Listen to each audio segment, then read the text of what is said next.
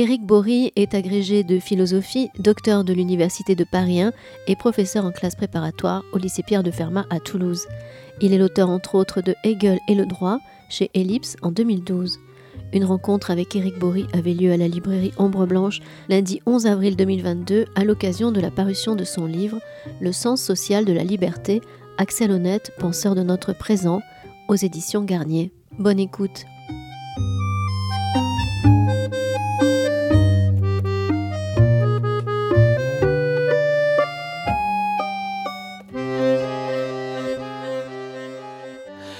Bonsoir. Voilà, euh, bienvenue. Et alors, je suis personnellement très, très content d'abord de vous voir aussi nombreux et puis de, pouvoir, euh, euh, je dirais, aborder une, discussion avec, avec Eric Bory à propos de, son livre à l'occasion de la sortie de, son livre. Alors, je, vais me permettre de, vous le présenter rapidement. Alors, Eric est, professeur de philosophie en, en classe préparatoire aux grandes écoles. Il est agrégé de philosophie. Il est docteur en philosophie.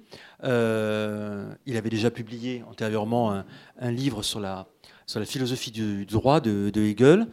Et il avait également euh, retraduit, c'est important le terme retraduit dans ce cas-là, euh, Théorie et pratique de Kant, avec une, large introduction d'ailleurs que vous pouvez trouver ici, et qui... Oui. Mais c'est vrai que c'est, c'est, un apport, je pense que c'est une, on va pas dire euh, introduction parce que ce serait, mais c'est vraiment une manière d'entrer dans le texte de Kant qui est très, qui est, très très intéressante. Alors aujourd'hui, euh, ce qui nous rassemble, c'est effectivement la, parution de, son livre euh, sur Axel Honnête, le sens social de la liberté. Alors, ce qui, est, important, je ne vais pas parler plus longtemps parce que Eric va le faire bien mieux que moi, mais je, je crois ce qui est essayer de comprendre d'emblée, c'est comment s'est constitué ton l'intérêt, l'intérêt et ta prise en considération de, l'importance à la fois d'Axel Honnête dans le cadre de l'étude de la philosophie sociale. Parce que je crois qu'en fait, tu avais participé à des, des formations, ton, ton enseignement t'avait porté sur cette question et que tu avais souhaité euh, approfondir. comment tu es passé de l'un à l'autre? Voilà. Bien, merci. Merci, Emmerich. Merci à, à, toutes et à tous euh, d'être venus ce soir m'écouter. Euh, oui, alors, oui, sur l'aventure donc, qui m'a conduit à, à l'écriture de ce livre, alors le moins qu'on puisse dire d'abord, c'est que ce livre n'est pas né comme un champignon. voilà, ça a été une longue gestation. Hein, et euh, pour faire les choses très vite, il y a eu en fait trois étapes. La première étape, c'est que, euh, alors, euh, la première étape, elle a fait suite à ma soutenance de, doctorat à, Paris, où euh, je dépendais d'un labo qui s'appelait Normes Société Philosophie, dirigé à l'époque par Jean-François Kervégan. Et donc, dans ce laboratoire, on recevait beaucoup de, penseurs actuels. Enfin, c'était très stimulant, et parmi lesquels Axel Honnête, que j'ai entendu une ou deux fois. Voilà, je me suis mis à lire beaucoup.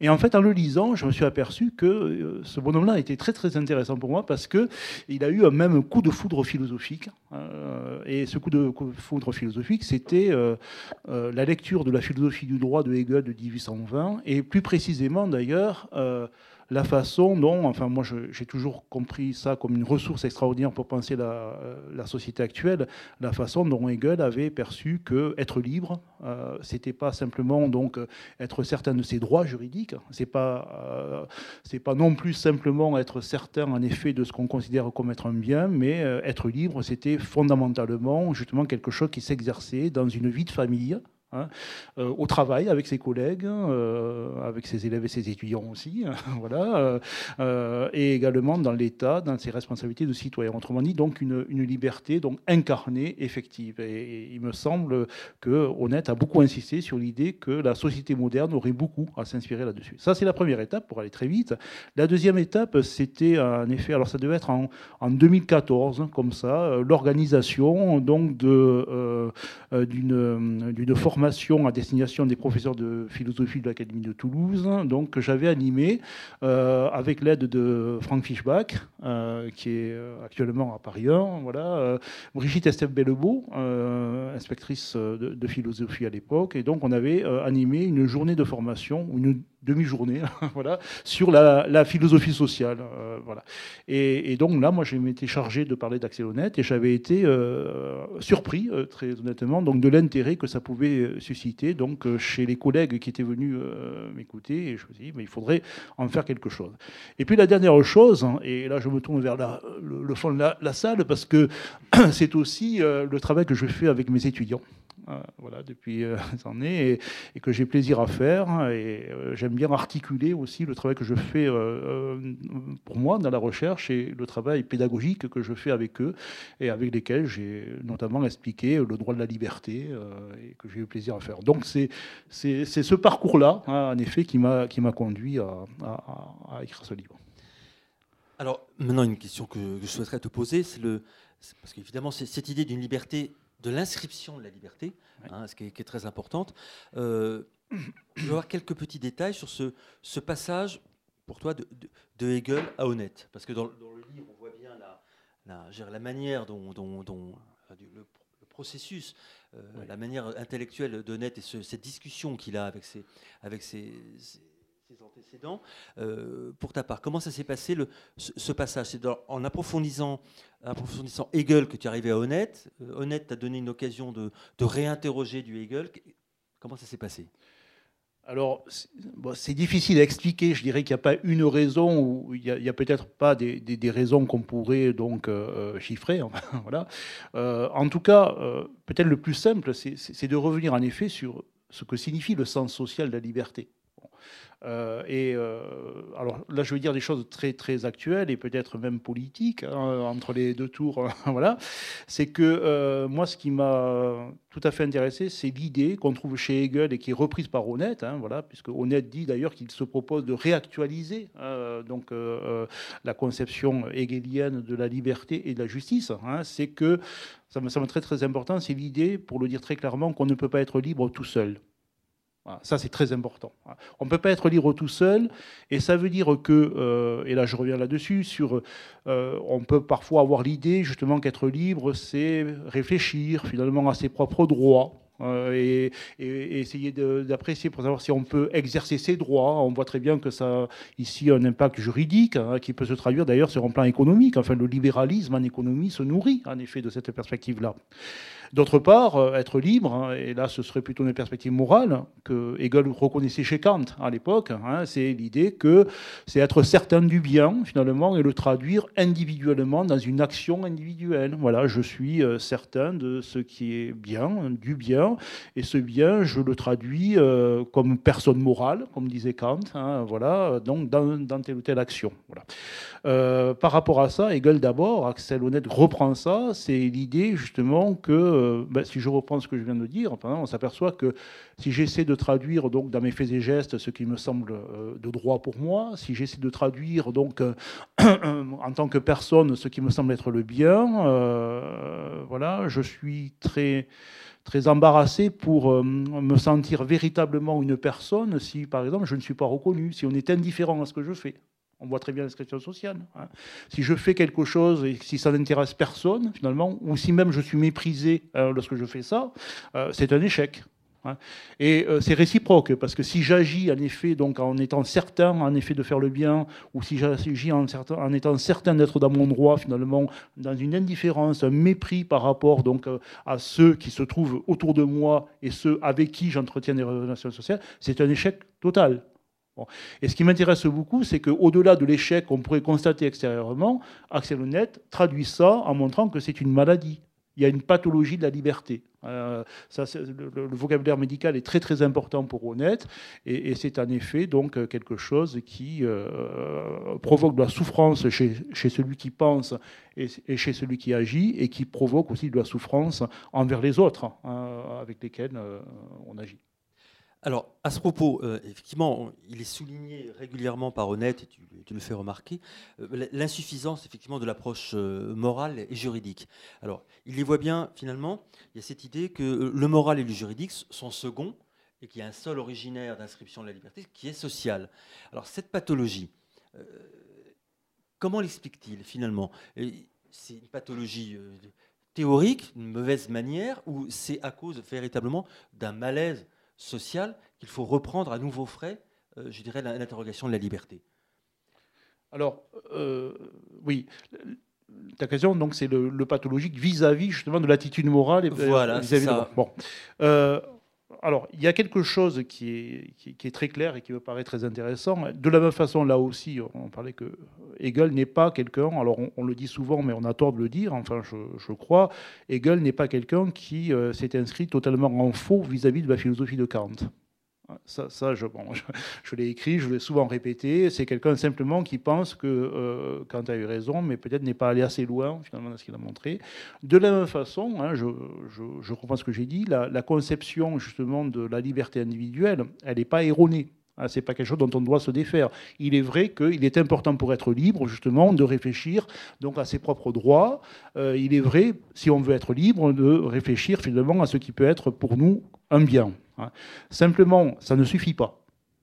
Hein. C'est une condition nécessaire de la liberté, mais ça n'est pas une condition suffisante. Et où intervient la, pathologie? La pathologie intervient précisément lorsqu'on juge que c'est suffisant. Lorsqu'on on, réduit finalement l'aspect nécessaire sur l'aspect suffisant. Là, pour, euh, pour que ce soit éloquent peut-être pour tout le monde, Axel Honneth prend deux exemples hein, qui sont, que je trouve tout à fait frappants euh, dans le droit de la liberté. Euh, c'est un exemple, c'est l'exemple d'un professeur d'université hein, qui découvre que l'un de ses amis et collègues donc, a commis un plagiat. Et qui se demande en effet donc, comment il faudrait réagir vis-à-vis -vis de cette situation-là. Alors la première réaction, c'est certainement à avoir ça pose le problème de la liberté morale. Il faut être conscient, en effet, que c'est injuste. Et là, c'est que c'est mal, tout simplement. Voilà, il ne faut pas faire ça, hein, euh, moralement. Et euh, il faut marquer l'injustice. Et, la marquer, ça veut dire aussi que c'est intolérable, c'est quelque chose qui n'est pas acceptable euh, et qui n'est pas acceptable pour tout le monde. fût-ce un ami, fût-ce un collègue, en effet, on ne doit pas accepter ça. Ensuite, la question est de savoir qu'est-ce qu'on fait à partir de là. Hein. Est-ce qu'on va, par exemple, voir le recteur de l'université pour euh, dénoncer cet ami et collègue? Ah oui, je vois que beaucoup sourient parce que là, on passe en effet de quelque chose qui relèverait de ce que j'appelle euh, un fanatisme moral, hein, on pourrait le dire comme ça, hein, euh, voilà, et qui est une, façon justement de jouer les, rouleurs, les rouleaux compresseurs sociaux, de ce point de vue-là. Certainement, la solution en l'occurrence, c'est d'aller trouver l'ami et collègue et lui dire que bon, c'est pas des choses qui se font, voilà, et de trouver finalement une conciliation sur le terrain de l'amitié, de la collégialité, en dénonçant maintenant la justice. le deuxième exemple, très rapidement, il est aussi frappant, c'est le commentaire qu'Axel Honnête propose d'un film qui a été réalisé en 1981, je crois, Kramer contre Kramer, qui dit peut-être quelque chose donc à certains d'entre vous, hein, voilà, euh, et euh, dans lequel justement donc euh, Ted Kramer, qui est joué par Dustin Hoffman, voilà, Ted Kramer donc qui après s'être séparé de de, sa compagne, justement, donc, euh, euh, se bat euh, sur le terrain du droit pour obtenir la garde, la garde de son fils. Et Axel Honnête commente les choses en montrant que eh Ted Kramer s'enferme dans une pure posture justement de droit, voilà, il essaie de vaincre sur le terrain juridique et là aussi, euh, quitte à annuler complètement euh, euh, donc les rapports d'amour hein, qui le lie à son fils ou même de décence envers son ex-femme, voilà, et que tout y passe justement pourvu que le droit. alors là, c'est un oubli, voilà la pathologie, hein, c'est un oubli justement des liens sociaux hein, au profit donc de la défense des seules revendications morales ou juridiques. Alors, je voulais te poser une, autre question parce que voilà, j'ai trouvé des, je dis pas des, liens, mais ça m'a fait penser à des choses qu'on trouvait chez Charles Taylor, par exemple.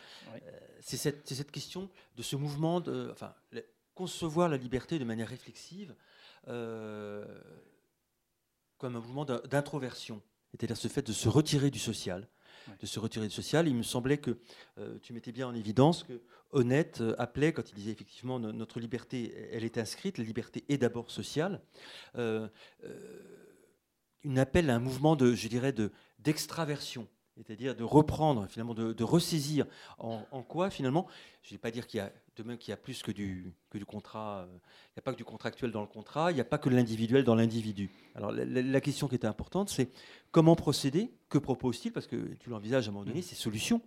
Quelle solution institutionnelle ou du moins politique suggère-t-il pour rompre avec cette réflexivité, cette mise à distance du vécu social? Alors, on s'était pas mis d'accord, mais j'attendais le moment où j'aurais une question sur Charles Taylor euh, et Axel Honnête. Oui, Charles Taylor, pour aller très très vite, euh, d'abord, ça fait partie des, philosophes dits euh, communautariens, voilà, qui ont été, qui ont, fait partie de la critique justement, donc d'une conception de la justice, donc notamment celle qu'on trouve chez John Rawls, voilà, qui consistait à envisager finalement la justice sociale en dehors d'un terrain historique et social c'est-à-dire en l'envisageant euh, au niveau purement simplement de la réflexion, comme quelque chose qui pouvait se définir comme un projet comme ça. Alors ça, il est tout à fait certain que, d'une part, Axel Honneth s'inscrit tout à fait dans la continuité hein, de ce que dit euh, euh, Charles Taylor et d'autres, Michael Sandel, bon, voilà. et, d'autre part, tu as tout à fait raison, en fait, nous sommes toujours, c'était vrai, vrai aussi chez Hegel, dans une forme d'épreuve de la liberté. Simplement, le lien est parfois complètement détendu, parfois beaucoup trop serré, hein, mais la liberté, la liberté c'est le social. Hein. et comme nous sommes toujours inscrits dans le social, hein, et dans l'histoire aussi, nous sommes toujours finalement nécessairement inscrits dans la liberté. Alors simplement, donc, euh, alors, à, partir de là, alors là, il y a une image, on parlait tout à l'heure des images médicales, euh, là, euh, il y a une très très belle image justement que prend, c'est l'image de la circulation sanguine elle, est fabuleuse. Hein. Où, en fait, Axel Nett nous explique que la philosophie de la liberté est liée à une philosophie de la justice. Il s'agit d'être libre, mais aussi de rendre à chacun ce qui lui est dû. Il faut que les choses donc se passent bien. Il faut qu'il y ait une fluidification sociale et donc qu'il y ait une bonne coagulation sociale. Hein. L'idée de coagulation, hein, il faut que le sang coagule bien pour que les choses se passent bien. Voilà. Et si ça se passe mal, en fait, ce qui se passe, euh, voilà, c'est qu'on est soit dans la thrombose. la thrombose, c'est ça euh, l'aspect pathologique, c'est l'idée finalement d'imposer des normes qui viennent de l'extérieur, donc à la société, pour euh, établir des, scléroses finalement de, la société, ou alors penser, alors penser que les institutions finalement devraient régler la conduite individuelle. On a ça chez un certain Arnold Gellen, bon, enfin je vais pas, bon, peu importe. Hein. Ou alors, à l'inverse, il y a une critique, alors de quelqu'un d'ailleurs que euh, en Blanche avait, reçu, je crois, il n'y a pas longtemps euh, avant moi, qui est Luc Boltanski, hein, et, était venu, hein, qui dans de la justification donc euh, établissent des normes sociales qui sont aperçues par les sociologues finalement, hein, et qui sont donc, et Honnête dit, voilà, Boltanski était venu, oublie en fait qu'il y a des faits normatifs qui nous oblige justement donc à faire attention donc à la vie sociale comme elle est réglée ordinairement. Voilà, on peut pas se comporter par exemple dans sa famille comme il y a 30 ans, hein, voilà, en attendant que euh, la femme fasse le repas, voilà, en lisant le journal, fumant une pipe, enfin voilà, euh, c'est pas, ça se fait pas. Euh, les, choses, voilà, ne peuvent plus être comme ça. Et donc l'attention aux faits sociaux doit être, doit être, enfin, c'est quelque chose de fondamental. Sinon, on est justement dans dans une euh, dans une liquéfaction du social, voilà, puisque les normes ne tiennent plus ici la vie sociale.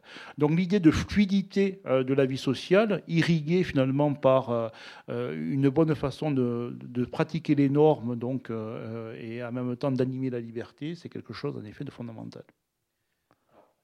C'est le, le, mot qui moi tout de suite me, me fait réagir, euh, fait normatif. Oui. Alors voilà, alors évidemment ça, peut pas, ça peut paraître pour une monstruosité, ça peut paraître pour une monstruosité, un fait normatif, mais il me semble que on le trouve dans l'expérience de, des attentes normatives, parce mm. que évidemment ce qui est donné, tu parlais du mépris précédemment, cette idée que euh, une partie de la reconnaissance, et on y viendra, une part de la reconnaissance justement se, joue euh, à l'occasion de ces attentes déçues ou satisfaites. Alors, euh, comment, euh, de quelle manière, finalement, parce qu'il y, a des solutions, hein, il y a plusieurs solutions, mais de quelle manière, comment se, prend, comment procède-t-il pour arriver à justement dépasser cet oxymore? Comment c'est que le fait, ce qui arrive par lui-même, est, en mesure de nous, de nous indiquer ce qui devrait être ou ce qu'il faut être, je ne sais pas quel est le, terme le plus fidèle, mais comment à partir d'un fait, une injonction peut-elle être générée? Alors d'abord, historiquement, d'abord, il, y a quelque chose là aussi de très important, là qui est aussi un héritage hegelien chez Honnête, c'est l'idée que finalement ce qui est subjectif, Hein, autrement dit, ce qui nous appartient, une attente. Hein. on attend des autres, hein, on attend d'être aimé dans la famille, on attend d'être estimé dans son travail, par exemple, on attend d'être reconnu juridiquement par des droits sur un territoire, dans un pays dans lequel on vit. Ces attentes subjectives, en effet, doivent être, enfin c'est le sens de l'institutionnalisme hegelien, mais aussi de l'institutionnalisme chez Honnête, doivent être objectivement confirmées. Euh, il y a l'idée donc que les, euh, euh, les institutions de la famille, bon, Hegel parle du mariage, mais enfin ça peut être le pacte, ça peut être d'autres, enfin c'est pas ça l'important, hein, mais que les institutions de la famille, en effet, reconnaissent objectivement, en effet, donc le lien de l'amour qui peut conduire donc leurs membres, par exemple, à pouvoir à leurs besoins justement parce qu'ils sont aimés, hein, à faire en sorte que au travail, par exemple, donc les contraintes ne soient pas en effet donc établies par des devoirs ou par une mise en concurrence, ce qui est euh, détestable hein, pour, honnête, hein, mais par euh, la recherche ou l'installation d'une confiance hein, euh, et d'une coopération. Et de la même façon, dans l'État, en effet, donc, il est importantissime que, en effet, on puisse avoir confiance en ses gouvernants et dans les institutions de l'État.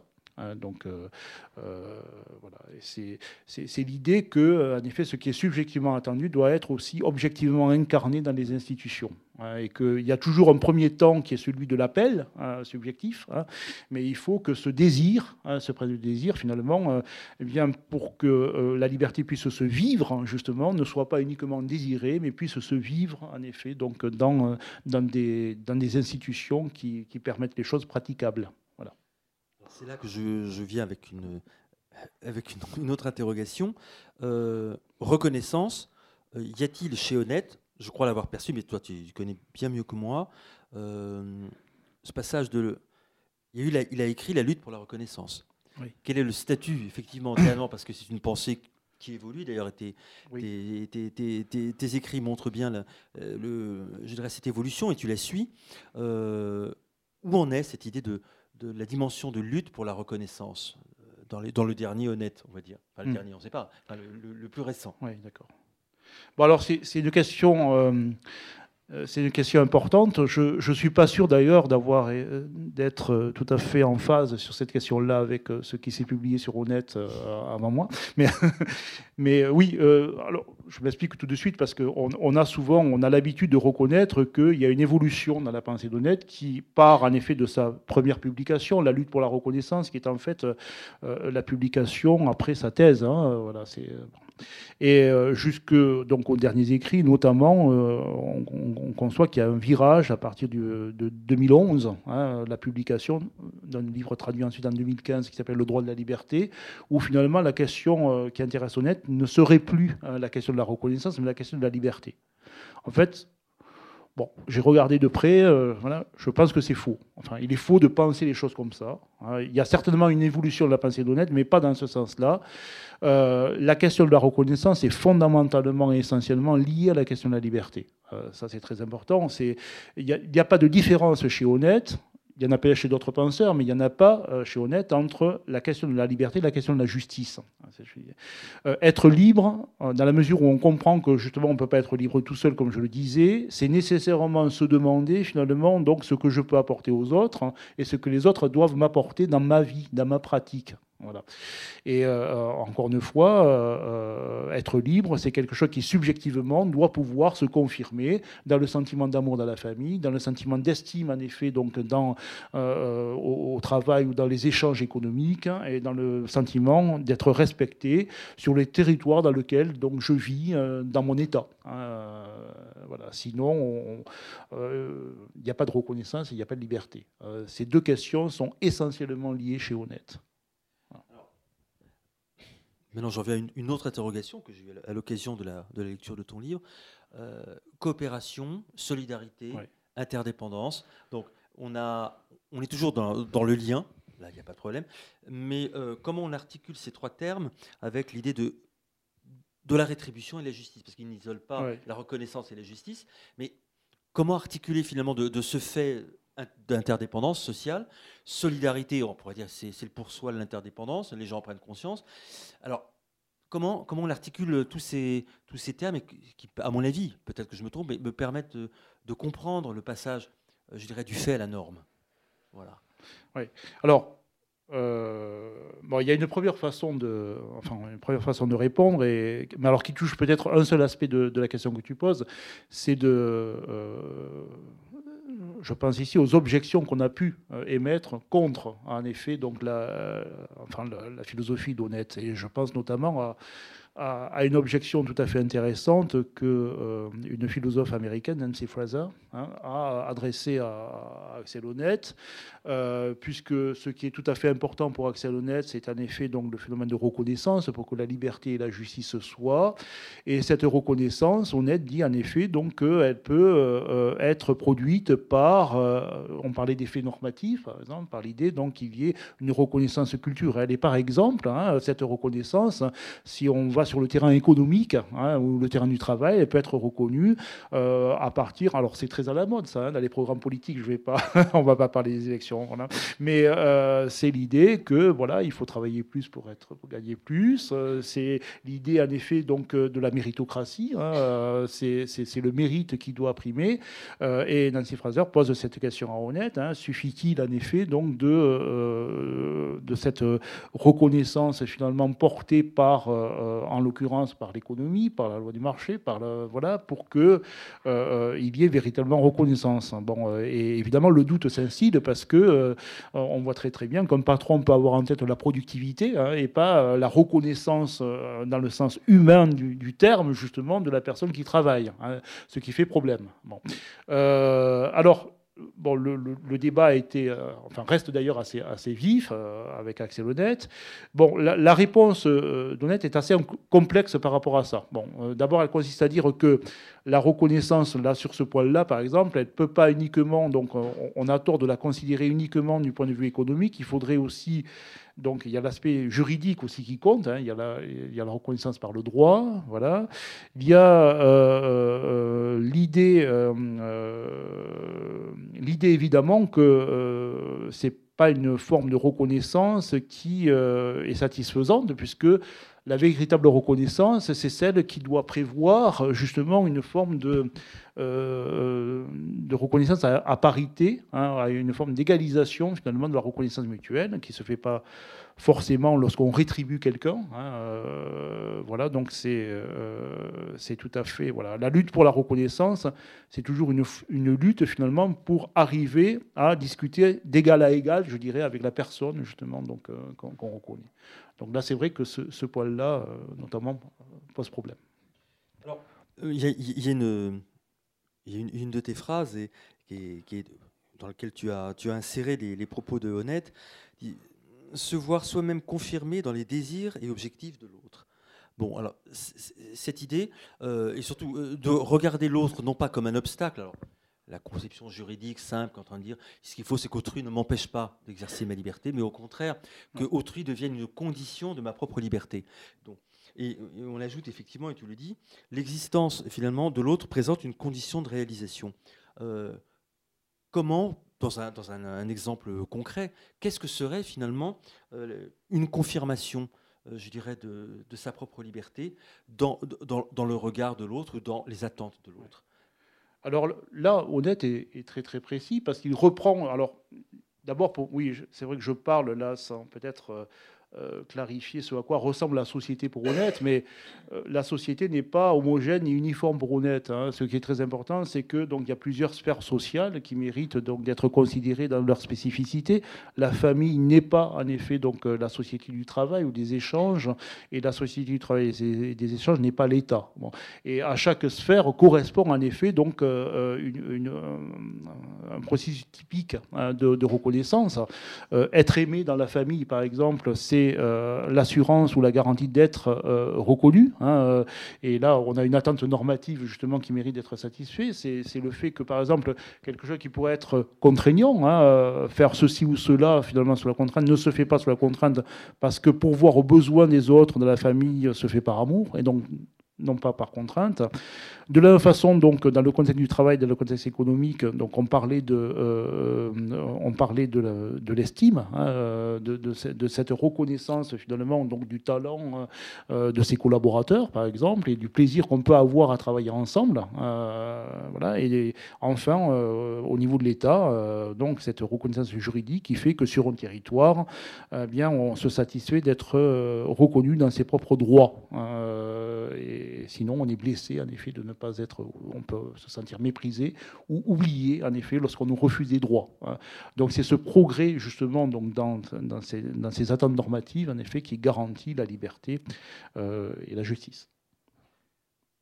Je vais poser une question pour, que, pour m'éclairer un petit peu là-dessus. On parle de philosophie sociale, donc il y a toujours effectivement cette, euh, c'est une, une, pensée qui, qui, ne veut pas admettre la scission entre la philosophie et la sociologie. Euh, pourtant, à un moment donné, dans, ton, dans ton, ouvrage, tu dis euh, bon, c'est la sociologie euh, sans être sociologique. Qu'est-ce que tu voulais dire précisément par ça? J'ai dit ça? tu dis, il, tient, il se, il se, sert de la psychanalyse, mais ce n'est pas psychanalytique. Il se sert de la sociologie, mais ce n'est pas sociologique. Alors, ça se trouve où?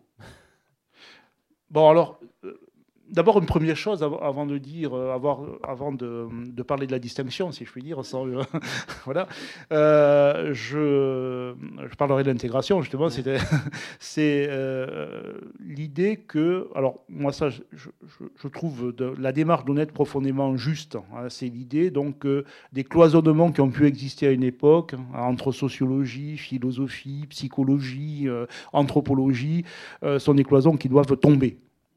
Euh, ça, ça, me semble fondamental. Voilà, euh, il s'agit de penser, de réfléchir euh, la société, et je dirais tous les moyens sont bons. et bon, cet étiquetage qui veut que les uns soient sociologues, honnête est d'ailleurs souvent présenté comme un sociologue. Hein, on, le lit, voilà. Donc, et, je crois que il s'en offusque pas nécessairement. Hein, bon, voilà.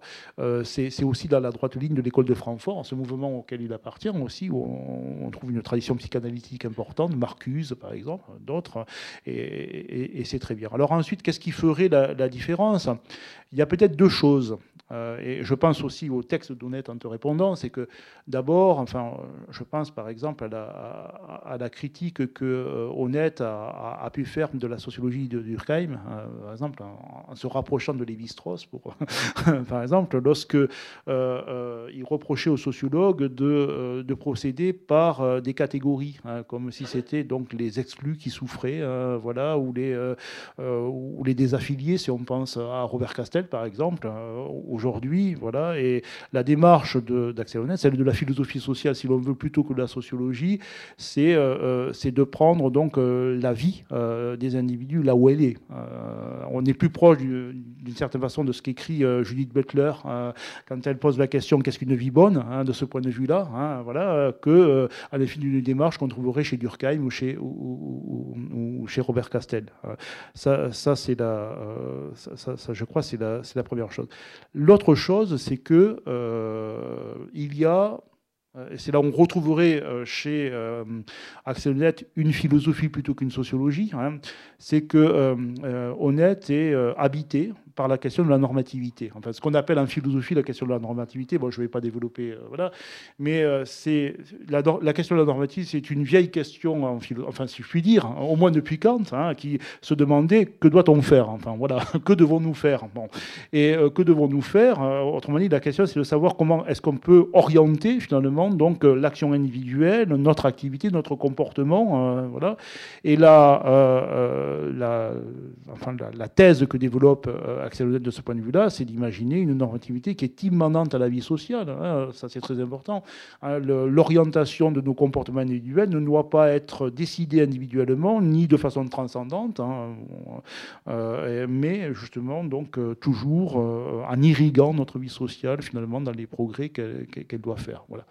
Donc, si je résume, hein, pour euh, te répondre, euh, voilà, euh, il y a ces deux aspects-là, justement, cette idée donc qu'il n'y a pas de cloisonnement, hein, et deuxièmement, il y a, c'est vrai, cette question de la normativité, finalement, que devons-nous faire, qui habite véritablement la philosophie d'Odette, et ce serait peut-être la différence avec ce qu'on appelle la sociologie. avant de que tu ne te laisser répondre aux questions, j'ai une dernière que je voulais te poser.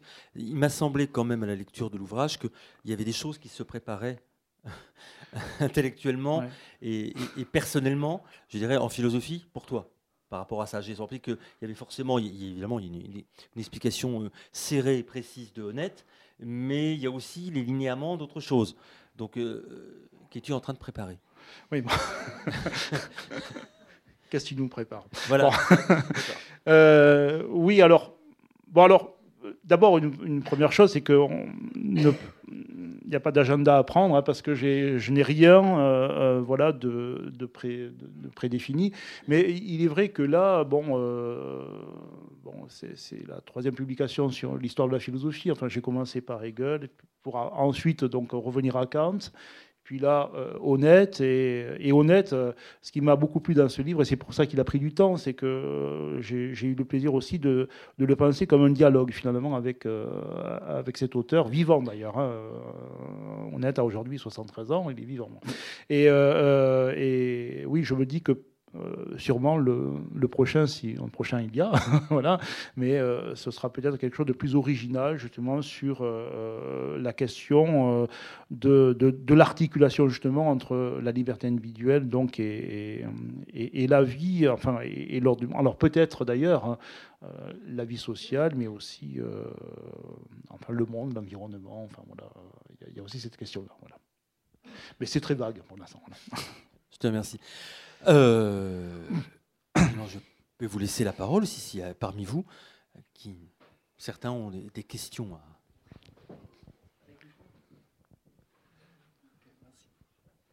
euh, oui, vous avez parlé de la liberté donc euh, sociale avec donc coopération, reconnaissance des uns des autres. Qu'en est-il de l'aspect, je dirais, conflictuel éventuel de la liberté par rapport aux autres? On peut aussi admettre cet aspect-là. C'est-à-dire qu'il y a des, des rapports de force des, donc des conflits, et il en résulte parfois euh, une affirmation de soi pour, euh, pour, euh, atteindre ses objectifs. Donc comment articuler cet aspect coopération un peu idyllique et la réalité qui, qui montre qu'il y a aussi des, des, des, fois des rapports de force, nécessaires ou pas, je ne sais pas, mais en tout cas qui existent. Merci beaucoup pour cette question qui en effet est importante. Alors, il euh, y, a deux aspects d'ailleurs dans votre question. Il euh, y, a un aspect qui a été soulevé d'ailleurs, euh, je pense à Paul Bricker par exemple, qui a, vu dans la lutte pour la reconnaissance quelque chose d'oxymorique pratiquement, puisque en quoi la reconnaissance peut-elle relever de la lutte? Est-ce que reconnaître, c'est pas être bienveillant, aller vers l'autre justement? Et, pourquoi est-ce qu'on peut, on, peut parler de lutte pour la reconnaissance?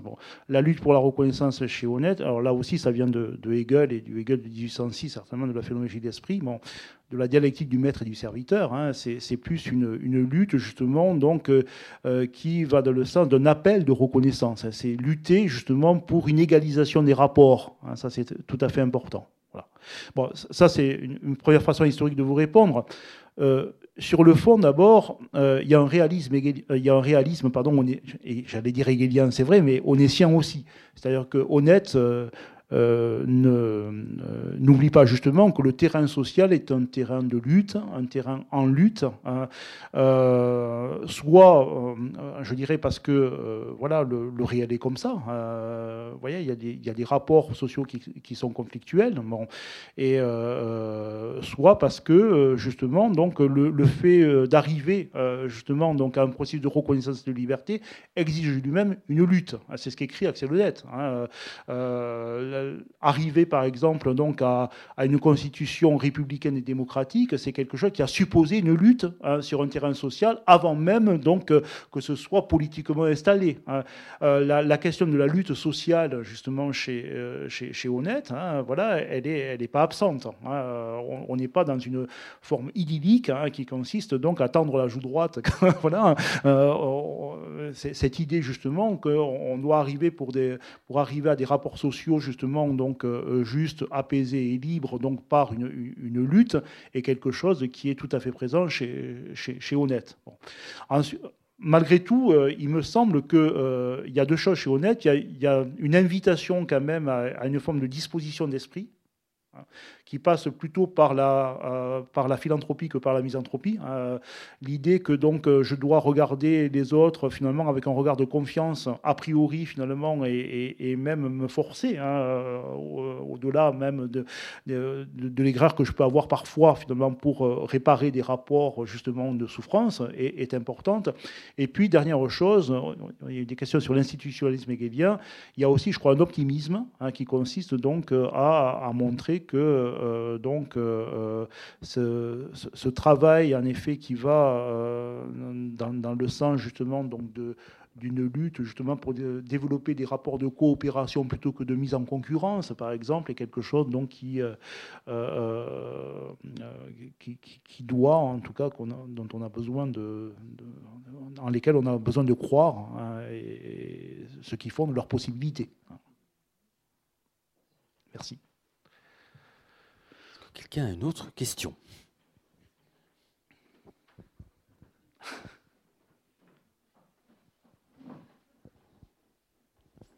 Bonjour. Euh, dans ce cas, si lutte il doit y avoir, sur quel terrain Honnête euh, pense que la lutte doit se développer de manière prépondérante? Ou est-ce que la lutte est euh, importante, nécessaire pour parvenir en fait à, la reconnaissance, à l'idée de liberté, à l'idée de liberté sociale en particulier? Bon, alors, il ne faut, il faut pas. Euh, je, disais tout à l'heure que euh, la lutte euh, avait plus un sens, justement, d'un appel de reconnaissance que d'une lutte à la manière dont on le trouverait chez Hobbes, par exemple. Hein, euh, en même temps, il ne faut pas négliger, euh, alors je sais qui pose la question, que euh, Honnête est fortement inspiré par la tradition marxiste et marxienne, hein, et que la lutte, quand je disais tout à l'heure, donc les,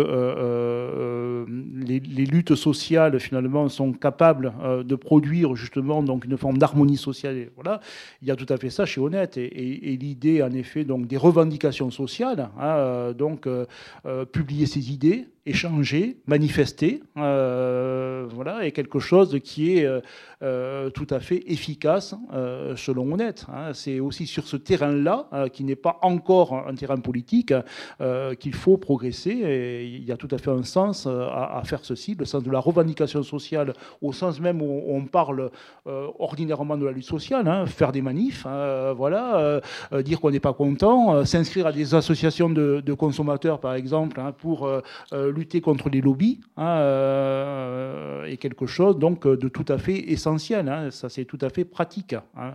Et on est insiste sur l'idée que ce qui est confirmé euh, politiquement donc euh, ensuite est, toujours né au départ justement de ces luttes qui au départ n'ont pas de sens politique.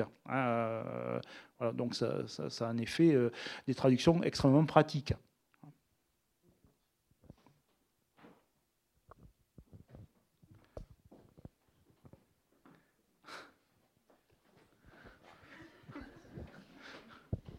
Oui, euh, du coup, euh, comment parvenir à cette euh, lutte pour la reconnaissance sans qu'elle soit instrumentalisée, au sens où certains des moyens d'action, par exemple de diffusion, servent en même temps de système de réification pour, pour les agents Pour, pardon? Pour les agents sociaux?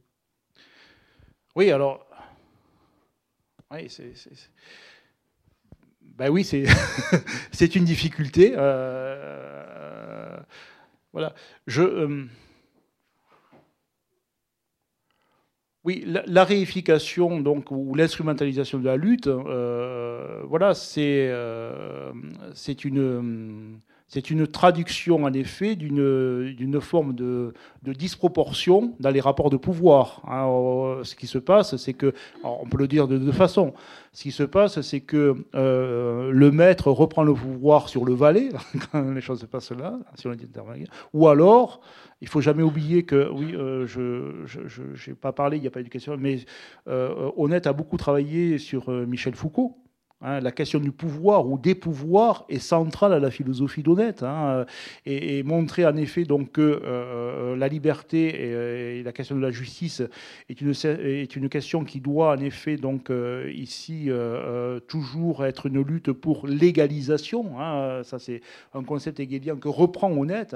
il s'agit d'égaliser les rapports, de, se regarder droit dans les yeux, de considérer l'autre non pas comme un supérieur ou un inférieur, mais à égal, à hauteur euh, de regard, finalement. Hein. Ça, c'est tout à fait important, c'est tout à fait décisif, et, c'est évidemment, euh, vous avez tout à fait raison, hein, c'est euh, le, mieux possible, le plus possible, essayer de prévenir ou de réparer des rapports de disproportion de pouvoir. Et je parlais tout à l'heure des lobbies, par exemple, hein, la lutte que font les associations de consommateurs contre les lobbies, ou, ou d'autres formes justement d'exploitation dans le domaine du travail, dans le domaine économique, dans le domaine politique aussi.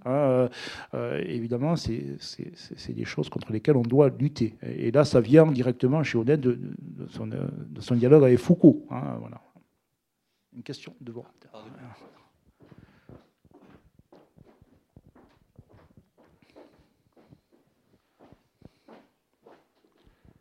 oui, vous avez parlé de, reconnaissance. Vous dites que la reconnaissance est essentielle euh, pour être intégré, enfin, pour bien vivre en société. Oui, on peut dire comme ça. Euh, c'est-à-dire correspondre aux normes sociales, c'est, euh, oui, correspondre aux normes sociales en vigueur à l'époque, mais euh, ça veut dire une acceptation finalement, ah, et une, acceptation totale, et ça suppose la négation d'un rapport dialectique avec ces normes sociales, c'est-à-dire, bon, il y a les normes sociales, il y a moi, ma propre conception des normes sociales, et après, ce que je fais de ce rapport, pour créer euh, personnellement un bien-être, apporter peut-être aussi quelque chose à la société dans ce rapport dialectique. Mais là, ce rapport dialectique, il n'y est pas. C'est simplement, d'après ce que j'ai compris, peut-être que j'ai sûrement mal compris, c'est une, une, soumission, une inconditionnalité des normes sociales en vigueur euh, de l'époque où, je me trouve. Et, enfin, par ailleurs, euh, bon, vous dites que c'est primordial si on veut bien vivre en société cette acceptation sans condition, mais moi je vois comme une imputation de l'individu dans ce qu'il pourrait, d'une part, euh, euh, progresser à lui-même et apporter à la société. Bon, c'est une très très bonne question, qui rejoint d'ailleurs la question que tu posais sur l'articulation de la norme et du fait. Euh, c'est une très bonne question. parce que, enfin, je dirais toute la difficulté est là. Hein. Elle est dans. Il y a une nécessité de s'inscrire dans le monde comme il va. Et en même temps de ne pas accepter finalement, donc euh, je dirais, euh, les, euh, ben, dans le monde comme il va, les contentions de la liberté, les privations, ce qui peut être archaïque aussi, en effet, dans nos habitudes, hein, et, qu'il faut faire évoluer. Bon. et c'est là où, et, là aussi, il y a un héritage de Hegel. Je pense par exemple, on repart de ça au statut que Hegel considérait dans ce qu'il appelle les corporations. Il y a toute une analyse des corporations. De, corporations, on sait ce que c'est qu'une corporation. C'est une association autour d'un métier. Voilà. Et les corporations, par exemple, Hegel parlait de ça en 1820, on se dit, tiens, ça date d'anciens régimes. C'est les guildes, les jurandes, etc. Bon. Et en fait, il y a de ça, mais il y a aussi, il y avait déjà chez Hegel euh, une, volonté justement de, d'orienter les corporations, de les faire progresser dans le sens justement donc du, du respect des uns des autres et de et, justement de l'estime. Euh, et, ça, c'est tout à fait fondamental. Honnête reprend ça. Euh, il y a, l'idée justement donc que euh, il faut s'inscrire en effet. Donc on ne peut pas être, on peut pas nier, on peut pas oublier justement donc le monde comme il va, ses normes justement. Il faut être en même temps extrêmement vigilant, extrêmement lucide justement sur ce qui est inacceptable dans ces normes. Euh, euh, je, euh, je, pense par exemple, je, vais prendre un exemple très très précis qui se trouve dans l'idée du socialisme, un ouvrage où Axel Honnête pose la question de. alors c'est une question très actuelle parce que Axel Honnête dit voilà pourquoi est-ce que la gauche échoue? Bon.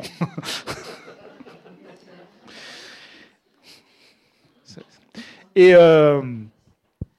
Et Honnête dit euh, la gauche échoue parce que, euh, enfin, la, gauche échoue. Et si on, peut, si on pense au premier socialiste, par exemple, le jeune Marx, euh, Louis Blanc, etc., on, considère que la gauche échoue certainement parce que elle développe une conception uniquement économique des rapports humains. Ce qui fait, par exemple, que c'est assez intéressant que le progrès, par exemple, du droit des femmes est quelque chose qui a été complètement inaperçu par ces premiers socialistes. Parce que euh, la femme euh, à la cuisine n'est pas une travailleuse, voyez. Enfin, c'est plus que ça, c'est pas ça. Enfin, voilà, on est à côté, voilà. Et ça, c'est très intéressant parce que lorsque Honnête dit, dit ces choses-là, ça veut dire donc la chose suivante, ça veut dire qu'il faut considérer le monde comme il va, comme il est, hein, tout en n'acceptant pas en effet donc ce qui ne va pas dans le monde. Et là, c'est c'est le sens d'un effort dialectique. Hein. Il faut dépasser ça.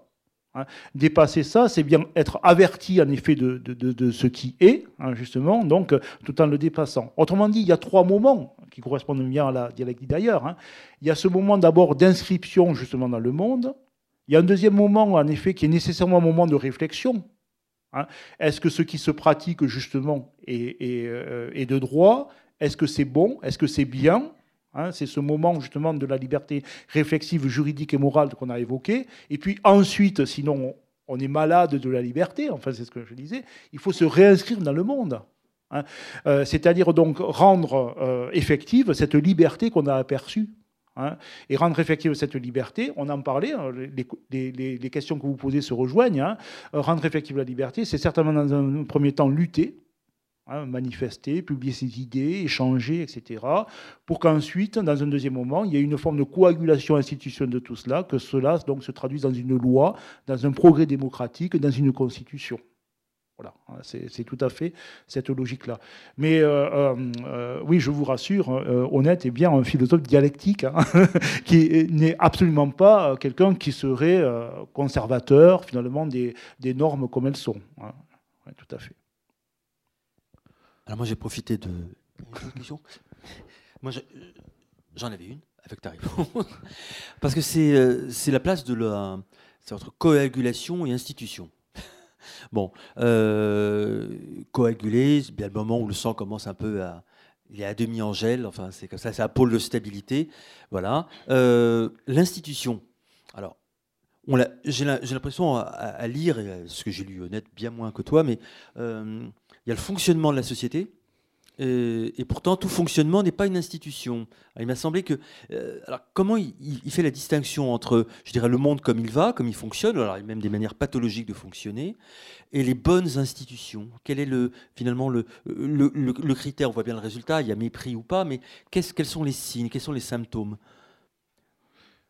Alors, d'abord, euh, oui, ce qui est extrêmement gênant, et, ça, se voit d'ailleurs dans les questions qui sont posées, et, enfin, c'est la même difficulté qu'on peut avoir quand on s'intéresse à ces choses-là en philosophie.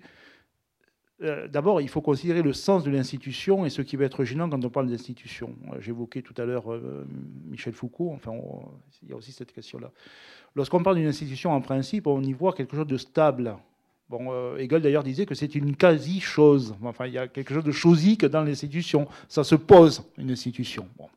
Euh, et euh, l'effort d'Axel moi, ça, m'intéresse beaucoup, c'est justement d'accorder une signification processuelle à l'institution. C'est l'idée que l'institution, c'est pas quelque chose qui est posé une bonne fois pour toutes, comme elle l'est, comme elle doit être, mais c'est l'institution, c'est pratiquement, et là ça vient de Habermas, hein, qui était donc le directeur de thèse euh, d'Axel hein, euh, voilà, qui a fait ce travail de l'intersubjectivité. Hein, euh, voilà, c'est l'idée justement que dans l'institution, dans la forme même de l'institution, il doit y avoir le dialogue. L'institution doit être processuelle et discursive. si l'institution est une chose, constituée, finalement construite une bonne fois pour toutes, là on est foutu. Enfin voilà, on est très très mal. Enfin, euh, on est dans une sclérose. Hein. Et l'institution doit d'ailleurs, enfin on pourrait d'ailleurs faire une histoire des institutions, hein, montrer qu'il y a certaines institutions qui heureusement donc prévoient d'être révisées, d'autres qui prévoient pas du tout de l'être. Bon, c'est très intéressant d'un point de vue du point de vue de l'histoire politique euh, et de l'histoire tout court ça. Bon. Mais il est fondamental en effet donc que l'institution justement prévoit d'elle-même finalement dans sa structure, donc son évolution, prévoit en effet donc sa possibilité d'être révisée, d'être révoquée, d'être améliorée. voilà, cette, cette signification dynamique de l'institution, elle est fondamentale. Parce que sinon, justement, c'est vrai que la question de l'institution, elle est liée à la question de la pathologie. Hein, sinon, en effet, donc, on est dans le pathologique. Hein. Ce qui fait la différence entre le, le, pathologique et le vivant, hein, voilà, euh, c'est, je dirais pas le normal, voilà, mais le, vivant, c'est fondamentalement ça, c'est la fluidité, hein, un terme qu'on retrouve là aussi, c'est la fluidité finalement qui est autorisée par la forme même de l'institution. Quelqu'un encore une question?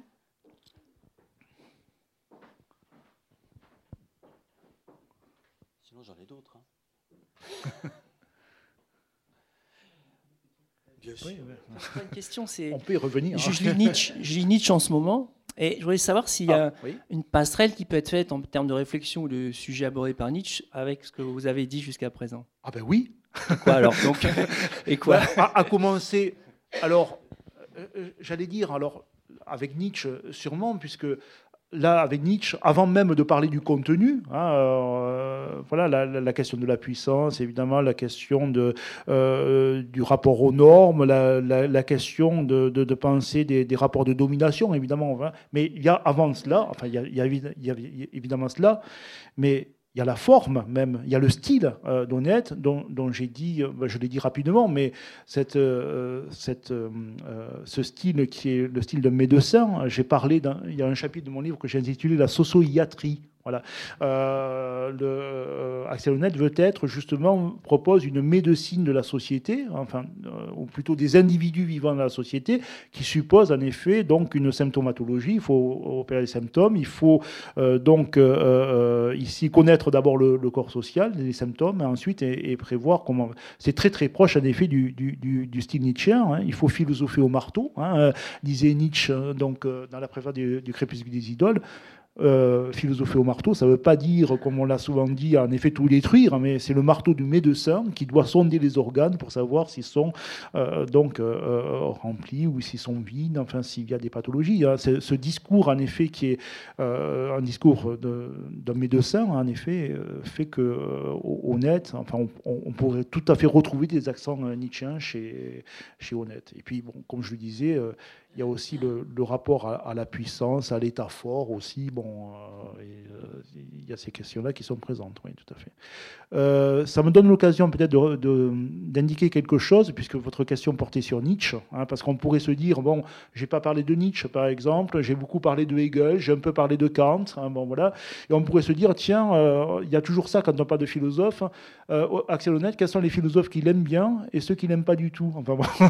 Et il y a quelque chose de tout à fait intéressant, c'est que, euh, et c'est peut-être d'ailleurs une différence avec euh, donc la, génération de l'école de Francfort qui précède Axel Honnête, Axel Honnête est un conciliateur.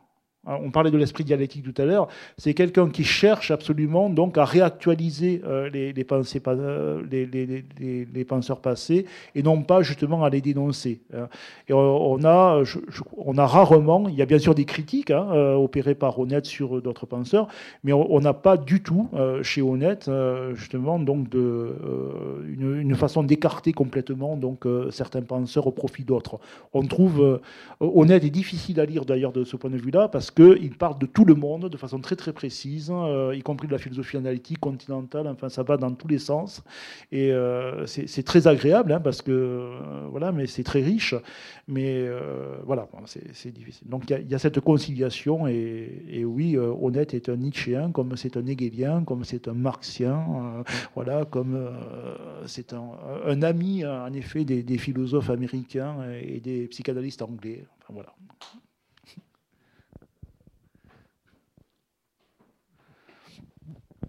Euh, oui, dans la crise politique profonde dans laquelle on est, qu'on traverse, est-ce que ce philosophe pourrait nous donner non pas des solutions, ah euh, mais au moins est-ce que sa démarche pourrait nous aider euh, à résoudre un petit peu cette situation, cette impasse politique dans laquelle on se trouve? Bon, alors oui, hein, c'est très bien. Alors, deux choses, mais enfin, je, termine par le meilleur. Hein. la, première chose, c'est que oui, on est toujours pressé, évidemment, d'avoir des recettes. Enfin, je suis le premier. Hein, Mais euh, il y a quelque chose qu'il faut jamais oublier. C'est euh, voilà, c'est la philosophie politique n'est pas la politique. Enfin voilà, c'est ça reste. Euh, Axel Honnête reste un politique, reste pardon un philosophe politique. Ah, il, a, ses propres convictions politiques, mais c'est quelqu'un. L'œuvre d'Axel Honnête est vraiment l'œuvre d'un penseur. Hein, et pas c'est pas c'est pas un traité hein, de politique voilà alors on peut le regretter Hein, mais et même s'il y a d'ailleurs euh, il y a ici ou là quelques solutions proposées par Axel Je parlais de certaines pages qui faisaient référence donc euh, aux associations de consommateurs, par exemple, ou d'autres pages qui parlent des manifestations ou des publications. Hein. donc il y a ici ou là des indices, mais en tout cas, ce n'est pas un traité de politique. Euh, la dernière chose, évidemment, Quand, je, euh, quand Axel dit lui-même, voilà, il faut réactualiser l'éthicité hegelienne, par exemple, ou euh, euh, il se fait lui-même le penseur de ce qu'il appelle une éthicité démocratique, hein, où il montre que on aurait intérêt aujourd'hui, par exemple, à ce que les, États européens s'accordent véritablement avec confiance, plutôt qu'ils ne se séparent. Hein. Bon, il est tout à fait certain que ce que propose Honnête philosophiquement a, a un intérêt manifeste, évidemment, pour euh, la situation euh, euh, politique, et plus que politique d'ailleurs, économique aussi, sociale en général, justement pour notre monde aujourd'hui. Hein. C'est, évidemment aussi, moi, ce qui m'a séduit hein, dans, cette, dans, la lecture de son œuvre. Entre les, je parle un petit peu de français seulement, entre le reconnaissement de les autres et la critique continue que nous faisons continuellement de les autres, il y a eh, une frontière, eh, une façon de faire mm, la, la, où est les points oui. eh, les plus eh, normal ou les plus eh, oui. logiques plus que normal, logique. Elle est très intéressante aussi cette question parce que elle est, elle est hum, j'aime bien votre question parce qu'elle est très très lourde, elle est très riche dans ses enjeux parce que euh, on voit très bien en effet euh, le danger qu'il pourrait y avoir, vous voyez, c'est de ne pas, euh, justement par un souci de bienveillance, d'arrêter de critiquer, par exemple. Vous voyez, euh, voilà. Ou, au contraire, critiquer, euh, donc en méprisant l'autre. Vous voyez, il y aurait ces deux extrémités. Bon, et donc vous avez tout à fait raison de poser cette question-là. Je, là, moi, ce qui me plaît bien chez Honnête, c'est que justement, il y a une invitation à surtout ne pas cesser de critiquer les autres. Enfin, il faut critiquer les autres. voilà, ah, c'est fondamental. Hein. Et je dirais même, c'est une condition de l'amitié et de l'amour. Enfin, voilà, si, on ne critique pas, bon, c'est aussi, ça peut être une forme de, mépris. Hein. Lorsqu'on s'accorde formellement avec quelqu'un, hein, si tout est déjà dit, voilà, ben dans ce cas-là, il n'y a plus rien à dire, et puis les rapports sont euh, euh, tout à fait faussés. voilà, la, critique est quelque chose qui anime évidemment le lien social. Hein. donc euh, voilà. Ensuite, ce qui est fondamental malgré tout, c'est qu'il y a des manières de critiquer, et ça c'est très important. Hein. Il y a des manières de critiquer qui est, il, y a, des manières de critiquer, et ce qui est important dans la critique, c'est justement de continuer dans la critique même, dans la manière de critiquer, à rendre à l'autre ce qui lui est dû, finalement, dans la critique même, dans la manière de critiquer, donc de le reconnaître hein, ou de les reconnaître. Hein. et ça, c'est très très important, hein, que cette critique soit généreuse, tout en étant ferme, voilà. Mais euh, c'est tout à fait qu'elle ne soit pas mépris. À partir du moment où une critique donc euh, est faite uniquement pour servir les intérêts ou la religion de celui qui critique, là les choses ne vont pas bien. voilà, c'est tout à fait certain que la critique elle est vertueuse dans la mesure justement où euh, il y a dans l'intention de la critique, je le dirais comme ça. Alors, là, je ne sais pas si je déborde pas ce, mais, ce que dit Honnête, mais il y a euh, une proposition de produire une œuvre commune. Voilà, hein, il y a quelque chose. Euh, la critique doit permettre finalement d'avancer ensemble dans la production finalement de quelque chose de commun.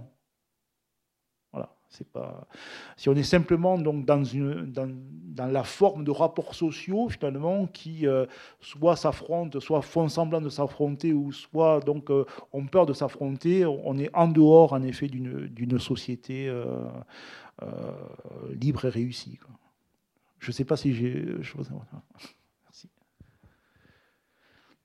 Pour reprendre cette idée de, coopération, qui veut dire quand même faire, œuvre commune, hein, l'opéra de l'italien, c'est l'ouvrier. Alors, puisqu'il ne cesse d'appeler finalement les puissances de la coopération, les luttes sociales est-ce que finalement euh, cette, euh, reconnaissance euh, de l'autre est un moyen, une autre forme d'atteindre des, je dirais, des objectifs sociaux en esquivant les luttes, en esquivant les affrontements. Parce que quand je lis honnête, on, on, dit les luttes sociales, alors c'est vrai, il y a la critique, mais est-ce que finalement cette envie de coopérer, c'est pas aussi cette, cette intersubjectivité, une manière d'obtenir de, des satisfactions de la lutte autrement que par le, je dirais, par la, la violence ou la, vraiment l'animosité ou même l'affrontement social? Euh, Oui, enfin, de toute façon, la violence est, un mal, enfin bon, chez, chez, Honnête comme chez d'autres. Hein. donc, euh, euh, ça, c'est tout à fait certain que c'est la meilleure des choses à éviter. Bon. ensuite, alors, la limite, je, ça me rappelle la question qui a été posée tout à l'heure sur euh, qu'est-ce que c'est que la lutte, quelle est la signification de, la lutte. Euh, euh, la lutte, elle, doit fondamentalement être animée donc d'un accord, enfin d'une cause commune, enfin de voilà et, voilà. Il y a malheureusement des des, points qui Enfin, il n'y a, pas de philosophie de la violence chez Honnête, hein, mais qu'est-ce que, qu'est-ce que Honnête, euh, euh, quelle est la position que Honnête tiendrait finalement euh, enfin, quelle est la position? Alors, d'ailleurs, par exemple, aujourd'hui, euh, au vu de ce qui se passe en Russie, par exemple, voilà, euh, quelle est la, proposition qui, serait, la sienne? Alors, j'avoue que je ne sais pas quelle est la position qu'il défend. Je ne veux pas parler à sa place, mais voilà, l'idée de manifestation, donc haut et fort, justement, d'une revendication, c'est quelque chose qui, en tout cas, je, crois, hein, n'est pas exclu par honnête. Hein, c'est pas euh, honnête n'est pas un Robespierre, enfin si voilà, mais euh, la, question en effet donc de la euh, de, la manifestation donc de son désaccord haut et fort est quelque chose qui me semble pas exclu. La violence, oui, mais bon.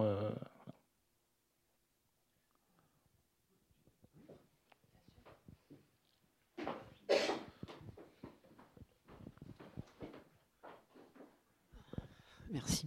Euh, une petite question, euh, peut-être un, peu oblique, euh, parce que tu as dit qu'au fond, il était optimiste.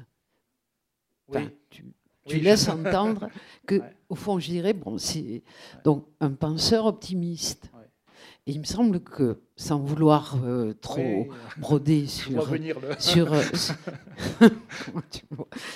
sur, cet optimisme, est-ce que un certain nombre de choses peut-être qu'on a, qu'on a dites d'ailleurs, euh, ne font pas apparaître qu'il y a là aussi une sorte d'évitement, euh, ou en tout cas euh, qu'il y a un présupposé, enfin moi j'ai un tout petit peu entendu ça, un petit peu lui honnête, mais hmm. pas bien, pas.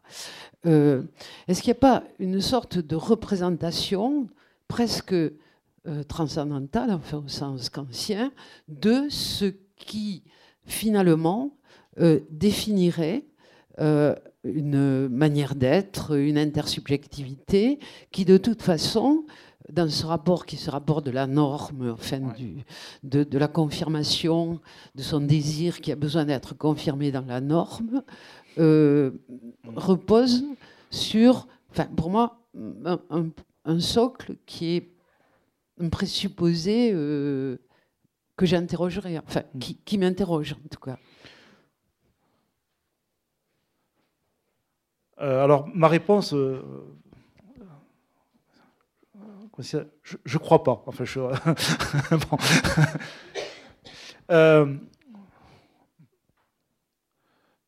deux choses. Alors d'abord, parce que, le, pour reprendre le terme que tu emploies, le, euh, représentation transcendantale de la norme, bon, euh,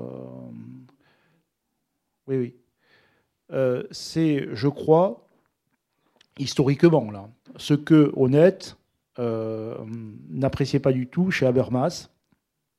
Voilà, qui posait justement donc les, conditions de possibilité justement de, l'accord donc de façon transcendantale. Hein. c'est les conditions de possibilité de. Hein. Habermas reste profondément kantien, hein, même s'il y a une critique de Kant chez Habermas. Mais enfin bon, on ne va pas développer. Voilà. Euh, et c'est aussi ce que, euh, Honnête, on, l'évoquait euh, là de façon oblique aussi tout à l'heure, c'est aussi ce que Honnête critique, justement, comme le Charles Taylor le critique chez Rawls. Hein, Rawls qui avait une conception justement donc de la vie sociale avant même que la vie sociale ne se mène. Hein. Est-ce qu'on peut établir des plans justement donc de, de la vie juste avant même donc d'être dans la vie? Hein. Et ça, Honnête n'en veut pas. C'est vraiment euh, quelque chose qui n'a pas de sens pour lui. Autrement dit, euh, ça c'est très important, c'est que, euh, évidemment, réfléchir à ce que peut être une vie juste, réfléchir à ce que peut être une vie heureuse, réfléchir à, ce que peut être une vie où les individus donc, peuvent être reconnus, tout cela donc, doit nécessairement se faire une fois qu'on est inscrit dans la vie, on ne peut pas ne pas être inscrit dans la vie, donc il faut considérer notre inscription dans la vie, dans la société, justement, et je dirais, quelle que soit la modalité dont cette inscription se passe, hein, qu'elle soit pathologique, qu'elle soit réussie, pas réussie, etc. On est en prise hein, finalement avec le monde. C'est très spinoziste, mais euh, c'est fondamentalement ça. Et ensuite, il s'agit donc, à partir de là, d'avancer comme on le peut. Hein. Euh, je disais tout à l'heure, il n'y a pas de recette. L'optimisme d'Axel Net, il consiste à montrer que il y a somme toute des, progrès qui ont été faits, qu'il faut en, terme. Ça suppose en effet qu'on révise quand même plusieurs manières de voir les choses. L'institution, on en a parlé, l'institution ne peut pas être finalement une conception substantialiste de, l'institution. Hein. voilà, ça c'est très très important. Mais à partir du moment où on réfléchit à ça, ben, on peut espérer que les choses donc aillent mieux. Euh, euh, voilà. Alors ensuite, on ne peut qu'on est bien d'accord. Hein. L'optimisme, c'est l'espoir. Hein. c'est jamais un contrat justement. Hein. Bon, mais euh, voilà. Mais en tout cas, non, sur, cette, idée justement que Axel Honnête apercevrait finalement les conditions de faire un monde comme ça, finalement hors du monde. Hein, euh, euh, là, là, je crois vraiment pas que voilà, il y a, c'est là où je disais tout à l'heure. Tu je sais que tu connais très très bien. Voilà, on est plus proche de Judith Butler, par exemple, hein, que encore une fois que d'une, philosophie. Ah oui, tout à fait. Tout à fait, bien sûr.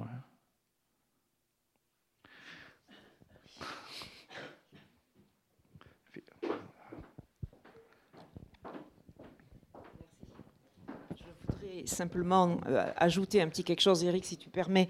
Monsieur a, évoqué tout à l'heure la question d'une crise politique.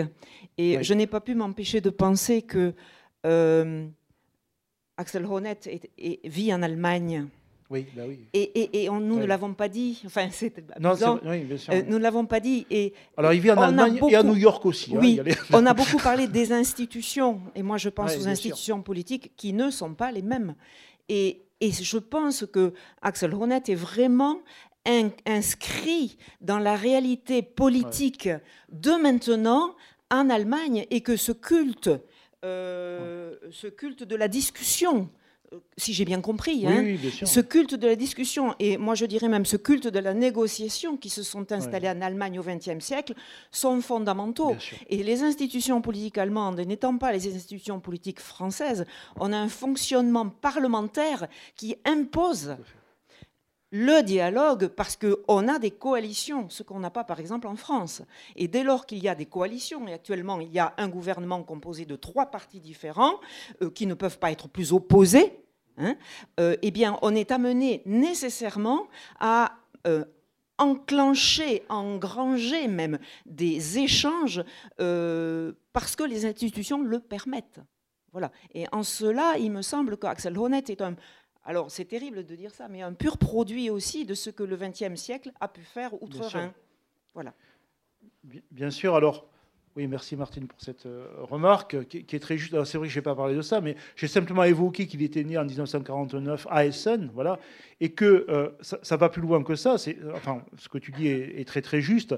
Ça veut dire aussi qu'il faut considérer que dans l'Allemagne d'après-guerre, hein, justement, euh, la, susceptibilité, enfin voilà, que Axel Honneth peut nourrir donc envers aussi le droit. Hein. il ne faut pas oublier que Karl Schmitt, donc le Troisième Reich, etc. Bon, hein, on voit très bien ce qu'a pu donner justement une conception du, droit strict, justement d'un État fort en Allemagne, hein, voilà, où que euh, la question de la culpabilité justement du peuple allemand hein, au lendemain de la, guerre mondiale, hein, de la deuxième guerre mondiale justement, donc euh, est quelque chose de tout à fait prégnant chez lui.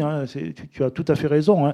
J'ajouterai simplement et donc et cette idée en effet donc de la délibération, de la négociation, de la discussion très prégnante rendue possible par les institutions allemandes est, tout à fait, est tout à fait important. J'ajouterai simplement que c'est aussi, euh, il y a cet aspect-là, mais encore une fois, il faudrait le compléter aussi de l'autre côté, c'est-à-dire sur le versant de la philosophie analytique, puisque euh, là aussi, la, question du langage, la question de, l'accord, euh, voilà, la, question, la façon dont Dewey, par exemple, conçoit donc ici les, principes de la démocratie, sont aussi quelque chose qui anime Donc il y a vraiment les deux.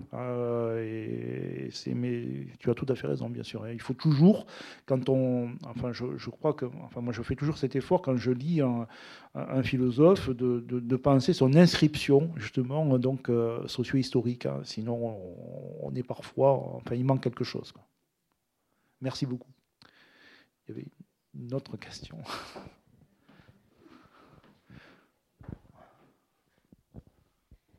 Alors, euh, je me posais cette question peut-être à tort, mais euh, vous avez parlé euh, de, projets communs de mise en pratique justement de, cette liberté et aussi d'une union en fait de, l'Europe. Et je me demandais si on ne pouvait pas le, rapporter justement à ce que disait, enfin, au, au, projet que formulait Kant dans l'idée d'une histoire universelle au point de vue cosmopolitique, à savoir cette volonté de société des nations, parce que finalement pour que euh, les nations mm. fassent société? Est-ce que ça n'implique pas justement qu'elles deviennent à la fois sujets et euh, les créatrices en fait d'instances et de lois euh, sur lesquelles elles s'accordent, et donc par là de mettre en pratique la liberté qu'elles conçoivent? Oui, alors. oui et non. Alors, on, en parlera plus. D'ailleurs, vendredi hein, de ça. Mais oui, parce que enfin, le projet de société des nations, dont, euh, Kant d'ailleurs euh, a déjà une idée assez précise en 1784. Hein, il faut se souvenir de ce texte, l'idée d'une histoire universelle au point de vue cosmopolitique hein, de Kant. Bon, voilà, on a. Euh, qui est un beau projet où Kant pense une fédération déjà hein, des États au sein même d'un État européen. Alors il y a, l'État mondial, mais on sait bien que Kant, d'ailleurs, enlève, enfin, oublie ce projet euh, à la fin de sa vie en disant que bon, euh, les moyens de réaliser cet État du monde, ce, cosmopolitisme, serait le despotisme. Donc, euh, c'est pas possible, on oublie ça. Mais enfin, bon, cette idée de, société des nations, elle existe en effet en 1784. En même temps, je, pense qu'il faut s'arrêter là concernant Axel Honnête, qui est plus hegelien que, que kantien, vous le savez. et euh, euh, parce que pour les raisons justement dont on a parlé euh, tout à l'heure, c'est-à-dire que faire justement donc un, démos européen, c'est tout à fait en effet ce que promeut Axel Honnête. Hein mais il ne souhaite pas le, promouvoir de façon transcendantale, justement. Ce n'est pas un projet hein, qui peut être annoncé finalement et développé comme un projet de la pensée. Voyez, hein. c'est quelque chose qui ne peut pas, on, en a parlé tout à l'heure, c'est quelque chose aussi qui doit s'inscrire, enfin qui doit partir justement de l'inscription euh, donc dans, dans les États européens aujourd'hui, dans, dans, la, dans, la, manière dont fonctionne l'Europe, ou ne fonctionne pas l'Europe d'ailleurs en ce moment, et c'est quelque chose qui ne peut pas en effet se décréter, euh, je dirais, et se déduire euh, comme ça, comme un chemin de, la pensée. Euh, là, encore une fois, sur ce point-là, honnête, donc qui est plus un héritier de ce que Hegel appelait l'éthicité hein, que Kant. voilà, donc ce, projet de fédérer, en effet, un démos européen, là, il est, tout à fait déclaré par Axel Honnête hein, dans plusieurs de ses œuvres. Hein, voilà, mais en revanche, la manière n'est pas kantienne. Ah, ça, euh, pas du tout. Ah.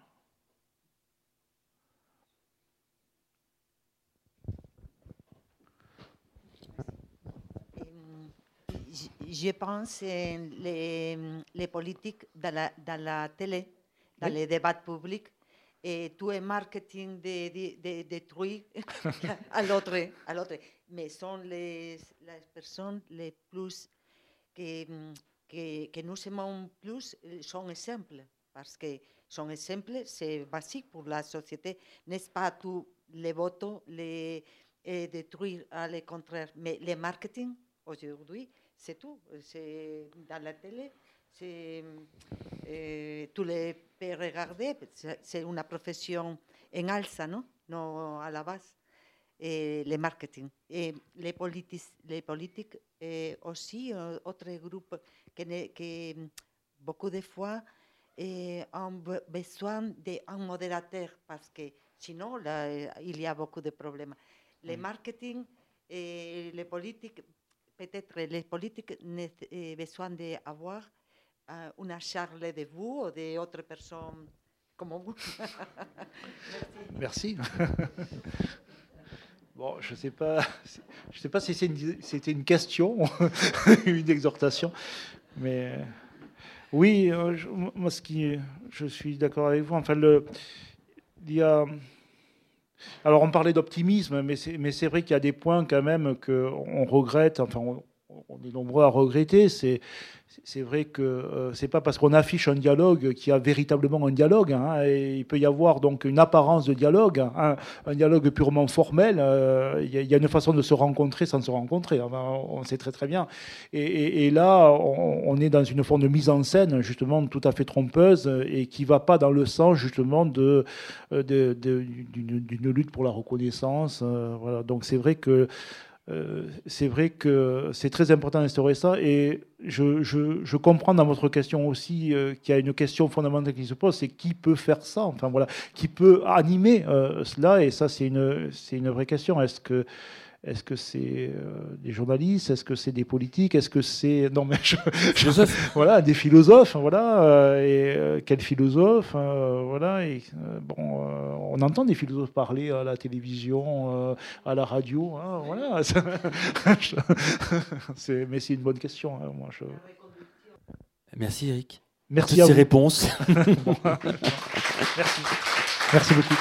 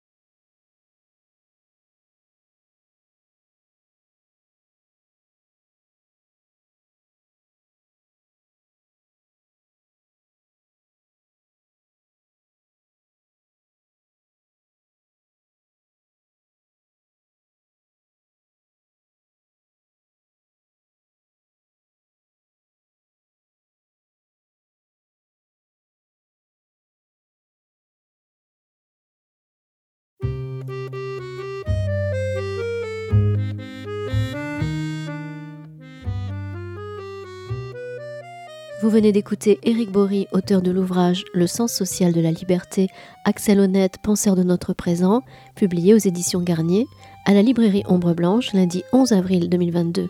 Réalisation et mise en onde de la rencontre, Radio Radio.